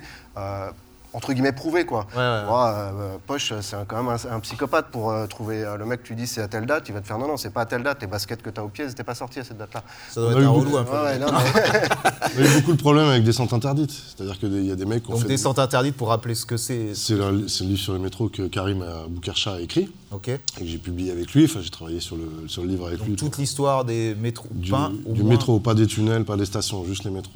Et il y a des mecs qui te, qui te soutiennent mordicus, qu'ils ont peint en, 80, je sais pas, en juin 90, alors que c'était en 92. Mais à l'époque, six mois déjà, c'est énorme la Mhm. différence. Énorme. Et en fait, on se retrouve à leur prouver par A plus B que non, c'est pas possible. c'est Alors, pas forcément de la mauvaise foi. non, c'est- non, c'est c'est vieux si, tout hein, ça. ils ont- ont idéalisé le 14 ans ou truc. 15 Ouais, voilà. ans, éclatant à Non, 45, on, c'est on sûr. en parlait hier. On se rappelle pas nous-mêmes de, de- de ce qu'on fait. Moi, des fois, je vois des photos, je, putain, j'ai fait ce truc-là. Ouais. C'est- On, on sait même pas, donc on peut. C'est du pinaille. Et donc c'est là le, votre on pense rôle. que c'est important de le faire parce que, c'est- parce que on veut, déjà, on veut que ça nous survive et que le- les gens qui vont s'y intéresser après nous, euh, ils, seront, ils, ont- ils auront peut-être du recul pour analyser le phénomène, mais ils ne sauront pas toutes ces infos-là. Ils ne sauront pas euh, re- remettre tout dans l'ordre. Et est-ce que tu penses justement, est-ce que vous travaillez aussi sur des témoignages oraux justement pour ajouter, comme tu parlais, que tu as besoin d'avoir le plus d'éléments possible, est-ce que vous, vous faites ça aussi dans, Ça fait partie du travail? Mhm. Ok. Et euh, ouais, bah c'est super intéressant, mais euh, on en avait déjà parlé brièvement avec Zelé. Euh, moi, j'en j'en ai parlé plusieurs fois dans le podcast euh, où j'ai découvert le musée du graffiti donc à Miami. Moi, ça m'a intéressé, ça m'a un peu, ça m'a pas bouleversé, mais je me suis dit un, donc c'est un musée monté par euh, donc le Quinry, RIS, AOK, qui a une certaine légitimité, donc qui était un graffeur des années 80 à New York, fin milieu des années 80 à New York, qui a monté donc ce truc euh, pour euh, célébrer le graffiti et faire voir au moins à son échelle euh, qui étaient les pionniers, essayer de faire le travail que vous faites. Je pense qu'il fait à un degré moindre parce que ce que vous faites, ça a l'air vraiment d'être pointu et vous en êtes, vous ne pourrez jamais, j'ai l'impression, ouvrir un musée parce que parce que c'est interminable, quoi. Ouais, non non, non, c'est pas le but. Euh, quand tu parlais d'un océan d'informations, etc. Ouais. Nous, déjà, le, le- le truc, c'est de mettre un outil en place qui va pouvoir euh, traiter tout ça. Mhm. Et on espère que cet outil, bah, il va nous, comme il disait, il va nous survivre. Quoi. Mhm. Euh, mais au moins, on a un outil qui va permettre de, de- de- de fonctionner. Et ensuite, euh, bah, euh, on y va étape par étape. On travaille par sujet d'étude. Quand il parlait de Stalingrad, voilà, Stalingrad, c'est un sujet d'étude. On peut y passer tant de temps, euh, travailler à tant de personnes dessus, et on va travailler là-dessus. Euh, les palissades du Louvre, c'est un sujet d'étude. Les quais de Seine, c'est un sujet d'étude. Si on parle de, vraiment des pionniers parisiens, tu vois. Mhm. Donc il y a certains sujets d'études comme ça. Et comme on le disait, c'est en France. Donc tu vois, c'est aussi tout ça, ça a un coût. C'est-à-dire que euh, le truc, il est en train de se monter, mais les gens que- qui vont faire ce travail-là, faut les payer. C'est des archivistes. euh, ils ont un savoir. euh, tu vois, ils vont passer du temps à, à à ré- récolter des infos, etc. Donc il faut le financer tout ça. Mhm. Donc c'est en fonction aussi des régions qui font appel à nous et qui nous disent tiens, bah, on voudrait que vous travailliez sur notre territoire. Là, il y a Brest, par exemple, qui nous a demandé de travailler sur son territoire. On leur a proposé de travailler sur leur Hall of Fame, donc l'équivalent Stalingrad, mais à Brest, c'est au port de commerce, la rue Madagascar. Et donc on fait ce travail-là, là-bas, parce qu'on a des financements pour le faire là-bas.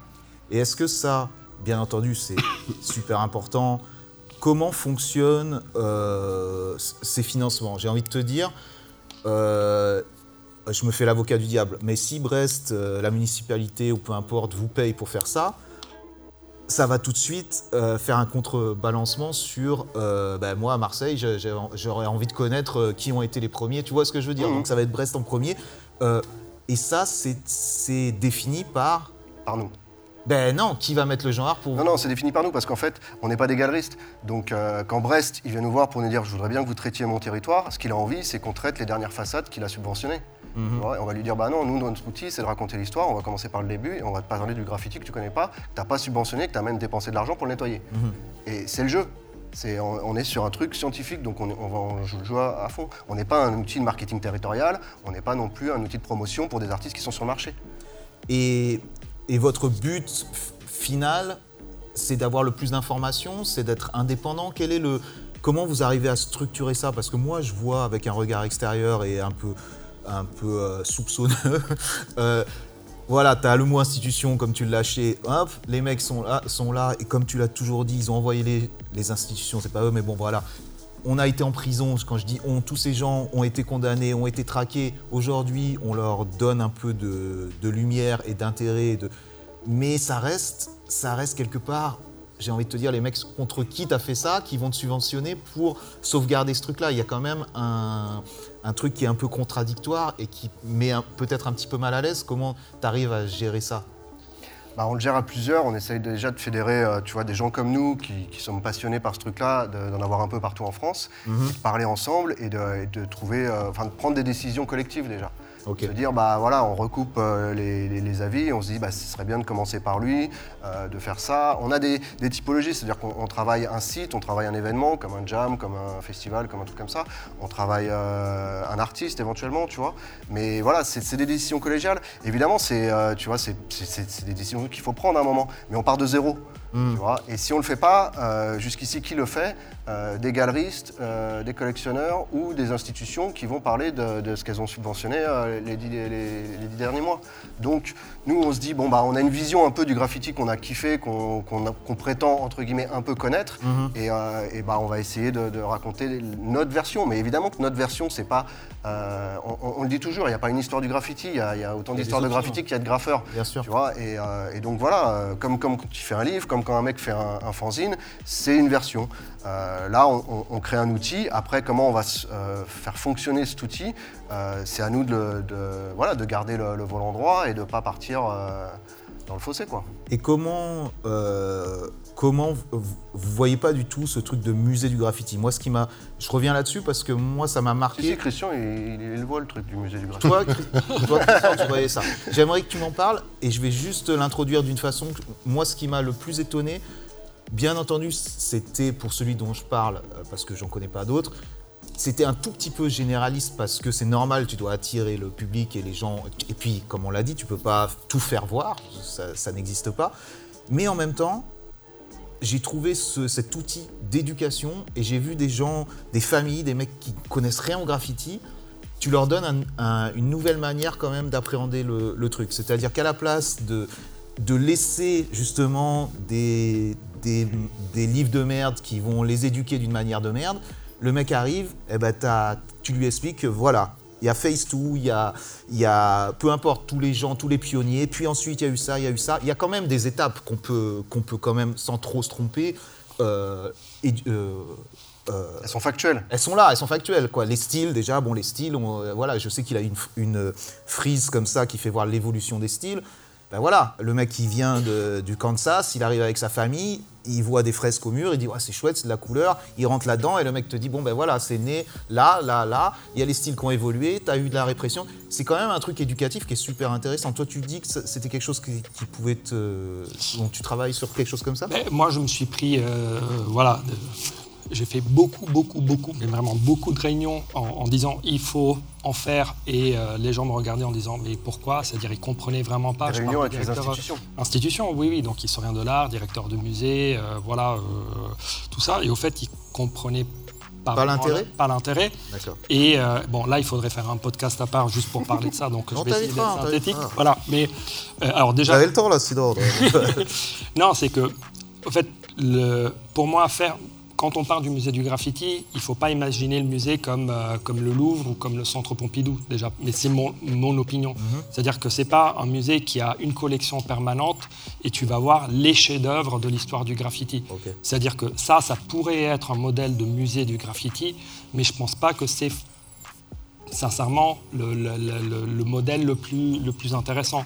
Euh, l- là où ça peut être intéressant, c'est que ça soit plutôt, je dirais, sous la forme d'un centre d'art, euh, doté aussi d'archives, qui peut montrer les archives au fur et à mesure, accueillir des artistes ou des projets qui parlent de ces cultures, qui soient à la fois un lieu de découverte de cette culture, de compréhension de cette culture, un lieu de, de rencontre et d'échange entre la scène et un public plus large.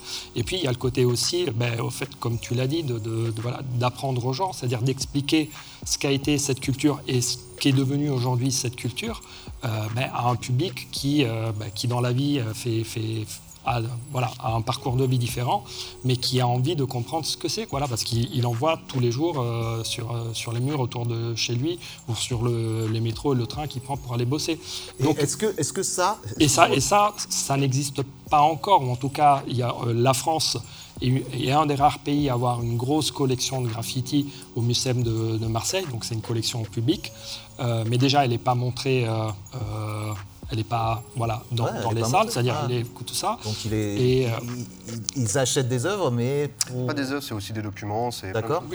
Donc, euh, donc, mais le fonds aussi n'a pas été. C'est pas une collection d'art au sens pur du terme, parce qu'elle a été euh, euh, réunie euh, par une anthropologue ethnologue.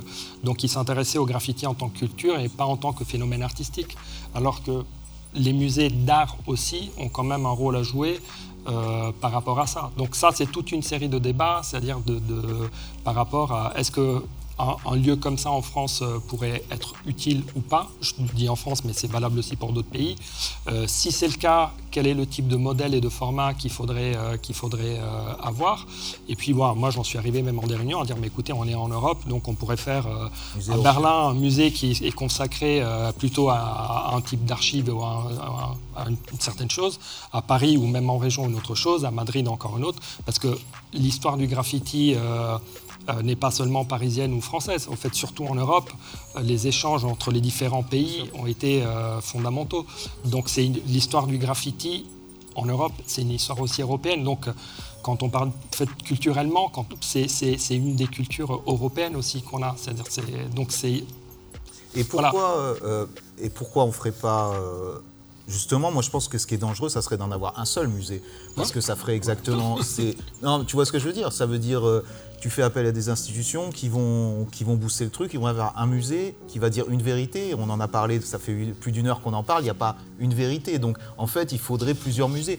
Et ça me fait, ça me fait euh, penser que ok, bien sûr, on a besoin d'institutions, mais pourquoi ça serait pas nous, les gens de cette culture, qui feraient un truc indépendant qui... Parce que moi, je sais que Quête, c'est pas. Il n'y a aucune subvention, c'est les States, ils s'en foutent, ils ne mettent pas l'argent, c'est des trucs individuels, c'est de l'argent de particuliers, tu vois. Le problème avec les- les initiatives indépendantes, c'est qu'elles sont éphémères, comme le graffiti. Ça veut dire que, tu vois, tous les mecs qui ont essayé de faire des, des bases de données, des choses comme ça, etc., à un moment, bah, c'est sur Internet. Quand le mec, il est plus là, ça s'arrête, en fait. Et euh, il y a une loi en France qui est la patrimonialisation, c'est-à-dire que quand une institution publique acquiert une œuvre, elle a l'obligation de la garder euh, pour l'éternité. Et donc, c'est- vers là qu'on essaye de... En tout cas, pour ce qui concerne la mémoire. Mhm. Après, pour ce qui concerne la pédagogie, etc., il y a énormément de formats qui sont possibles. Et, euh, et de toute façon, ils existent, puisqu'il se passe plein de choses, et chacun apporte... Tout à l'heure, tu parlais de chacun apporte son petit morceau. Voilà, c'est un puzzle, chacun apporte sa pièce. Quand tu Mhm. fais un podcast, voilà, c'est une pièce du puzzle.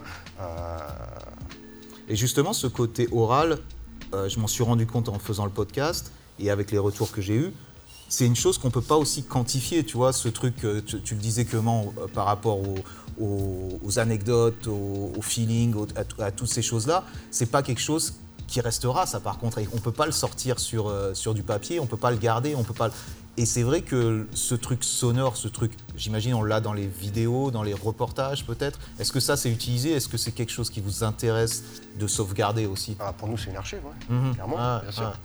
On n'est pas seulement en train de parler de. Ah bah non, bah, ça, trucs. ça peut être hyper intéressant dans 20 ans, dans 30 ans, dans 50 ans, que quelqu'un réécoute ça, et puis en fonction de la recherche qu'il est en train de faire, ça peut lui apporter des éclairages qu'il n'avait pas eu ailleurs. Et est-ce que ça serait pas intelligent, ou j'imagine que vous le faites, ou d'autres le font, de justement euh, d'aller chercher ces témoignages de chaque personne On les a et tous les- enregistrés déjà. Tous, ils sont tous. on est bon, on est bon, on en parle. Non, mais comme te disait Gauthier, il passe son temps aussi sur Internet à, dès qu'il voit un truc qui lui paraît pertinent et qui va peut-être potentiellement se servir plus tard pour dans le cadre d'un- d'une recherche ou d'un ouvrage, bah, il se le met de côté. Et je pense qu'on n'est pas les seuls à le faire. Mhm. De toute façon. Karim a toujours, euh, toujours enregistré les gens euh, à qui il parlait. C'est vrai, il était relou avec ça. Il est super relou, il a des cassettes, a pu savoir quoi en faire. Enfin, heureusement que maintenant c'est plus avec des cassettes. Mais... Et peut-être pour finir, j'aimerais évoquer le, le côté illégalité de tout ça. C'est-à-dire que, faut pas se mentir, euh, il y, a- toujours cette ambiguïté, euh, ce truc de euh, tu, vends en- tu vends, tu vas peut-être être dans un musée, il va y avoir des archives et ça reste illégal et tu es condamné pour, pour des faits qui sont donc condamnables par la loi et tout. Comment vous, en tant qu'archiviste, vous dealez avec ce- cette, cette possibilité? C'est-à-dire que vous allez voir des institutions, vous faites ah bah, c'est une culture, machin et tout. Est-ce que le mec va te dire bon mais c'est peut-être une culture, mais euh, ça, Moi, ça j'ai- la 500 réponse à ça, Stan. Parce que le MUSEM m'a acheté une œuvre et ils ont bien stipulé dans, dans le contrat d'a- d'acquisition de l'œuvre que le moindre problème survenant à cause de l'acquisition de l'œuvre me coûterait le prix de l'œuvre à restituer et les frais juridiques. Elles sont bien mouillées. euh. Voilà. Sympa, hein Donc, ils on ont bien fait la linéaire parce qu'ils ont, des- des ils ont compris que ce qu'ils achetaient c'était une patate chaude ou je sais pas comment dire, mais ils se sont couverts. Donc s'il y a un problème pour eux, ça sera, ça le deviendra le mien. Ouais, je comprends. Donc c'est même- comme ça qu'ils ont dealé. euh. Je comprends en même temps euh, au terme. Je juridique et tout, donc. parce que c'est un gros truc, mais en même temps, c'est un petit peu choquant, sachant que ça fait partie de notre culture. Et l'illégalité fait aussi la valeur de, de Bah, plein nous, de ces œuvres. compromis là-dessus. Quand euh, Mhm. on, a, on a démonstration, de, de temps en temps, on doit, on doit montrer des capsules de ce qu'on veut archiver. Euh, si, euh, si parce que demain c'est euh, la mairie de Paris ou je sais pas qui et qui sont partenaires avec la RATP et qui nous C'est disent ça qui est Ah non vous mettez pas de métro dans vos, Ouais. vos trucs, bah on fait pas dans ce cas-là. D'accord. Voilà. L'histoire du graffiti, on vous demande pas euh, l'histoire du graffiti légal entre guillemets. Ah, Tu vois le graffiti qui va bien, quoi. Bah il y a des graffitis. ouais, L'histoire du graffiti qui va bien, va c'est bien, pas en mal fait, tu comme veux dire. La- L'affiche de la Urban Art Fair il y a 2-3 ans, c'était un truc à moi et c'était coaché par le ministère de la Culture. Et ils mettraient une vitre de train peinte euh, en. Ça va, le ministère de la Culture, euh, voilà, il, il s'occupe de la culture, donc à la limite, les... des fois, il, quand même, il se mouille. Tu vois, c'est pas le ministère euh, de l'Intérieur non plus. C'est vraiment deux, choses différentes. Euh, des- des- des- la- L'illégalité dans l'histoire de l'art, ça existe depuis super longtemps, et donc. euh, Et heureusement, euh, heureusement qu'elle est là pour le graffiti, Voilà. parce que si tu enlèves le mot illégal, c'est tu perds l'essence du graffiti. Voilà. C'est plus du graffiti. C'est c'est du, je sais pas, je, je sais pas le définir. Moi, ce que je présente, je considère que c'est encore du graffiti parce que ce que je présente, c'est interdit. Au-delà de, de le faire, de le présenter aussi, c'est interdit. J'ai réussi à, à aggraver mon cas. Tu vois, avant, j'étais juste quelqu'un qui peint et aujourd'hui, euh, j'ai aggravé mon cas. Voilà, quelque- Ah. si on veut. C'est ça qui fait l'intérêt. C'est ce qui m'intéresse moi aujourd'hui. Ah. C'est de, j'arrive à, à- à montrer du- un travail à, à des gens qui potentiellement n'aiment pas ou, ou, ou- ou le condamneraient. Mais c'est. C'est ouais. une force. Mhm. Mais c'est ça, effectivement, qui fait la force de. C'est le mot. Si t'enlèves illégal, c'est plus du graffiti, c'est pas possible. Le mot graffiti, ça sous-entend que t'as pas le droit. Si tu demandes l'autorisation, toi, demain, pour peindre un mur, qu'on te dit oui, je considère que c'est plus un graffiti. Mhm. Même si tu fais un, un graffiti dessus. Et ça, comment vous, vous le gérez ce, ce... Bah, vous, vous prenez tout. Vous êtes... Non, non, pas du tout, en fait. Non, parce que justement, nous, euh, voilà, la connaissance qu'on a de ce milieu-là, elle est, on est aussi conscient que le graffiti, c'est aussi plein de, plein de secrets. Et on n'a pas vocation à trahir tous ces secrets, en fait. Mhm. Donc, euh, il y a plein de choses du graffiti qui ne seront jamais racontées. Et c'est c'est ça l'histoire du graffiti. L'histoire du graffiti, elle est faite de secrets. Et, euh, et nous, on respecte ça parce qu'on aime le graffiti. Donc, euh, il n'est pas question d'aller chercher des trucs. euh, mais euh, le peu qu'on peut raconter, en partant de zéro, bah, ce sera toujours ça de fait. Mhm. Non. Et après, juste un autre exemple qui peut être assez stimulant pour comprendre le rapport entre le ministère de la Culture et le ministère de l'Intérieur.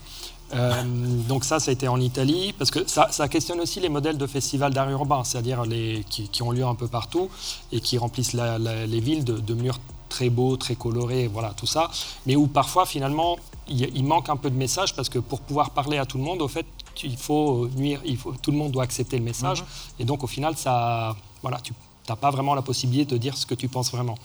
Et, euh, et donc en Italie, il y a un projet qui a eu lieu à Modena, donc avec Pietro Rivasi, qui d'ailleurs est un, un graffeur lui aussi. Il a invité des artistes avec euh, voilà, les, budgets de la mairie pour réaliser un projet dans la ville. Les artistes sont arrivés, ils faisaient une expo au musée, mais ils avaient aussi la possibilité d'évoluer dans l'espace public sans vraiment. Voilà. Donc, et ils ont fait des choses, pa- parfois illégalement, parfois dans des lieux où il fallait absolument pas les faire. Et malgré cela, a posteriori, le musée, en dialoguant avec euh, le- les propriétaires des bâtiments et tout ça, a réussi à faire classer les interventions qui ont été faites illégalement. Ouais. Et donc, a post- C'est toujours un petit peu. euh, ça me gêne un, un petit peu tout le temps ça parce que c'est ce, qu'a fait, ce que font le plus de plus de, de villes en Europe, c'est-à-dire comme Londres où tu vois ces, graffitis ou ces fresques qu'il y a qui sont complètement aseptisées parce que quelque, tu, tu dois demander à la mairie euh, l'autorisation de faire, euh, de faire ces trucs et eux, selon leur vision de ce qu'ils veulent présenter au, au public, ils vont accepter ou non. Donc on n'est même plus dans un truc de... de on n'est plus en train de parler de graffiti. Ouais, mais c'est c'est ça qui te raconte.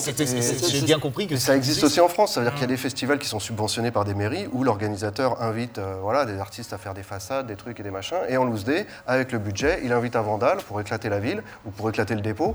Et, et ça, ça fait partie des secrets qu'en fait, qui, qui vont rester entre nous, en fait. Tu vois. Évidemment qu'on va pas communiquer dessus parce que euh, voilà. et- mais Et euh, ça, les, tu vas- les mairies ou quoi sont, euh, euh, connaissent ça ou Non. non, non. non, non, c'est. Parler de secret. Ça commence. hein. et voilà. Ah, toi, Christian, t'étais content. Là, tu as le catalogue officiel et puis tu as Moi, le petit fanzine que- qui euh, va raconter ce truc-là que, En Italie. ils initieront, quoi. Merci, ça fait partie hein. des secrets du graffiti. Quoi. Donc, donc, ouais, bon, tout, c'est- de toute façon, c'est un, une culture de débrouillard et qui, a- qui est contre, et ça restera, quoi qu'il en soit, ça restera contre. Je pense qu'on qu'on a bien, qu'on a bien développé tout ça. La place.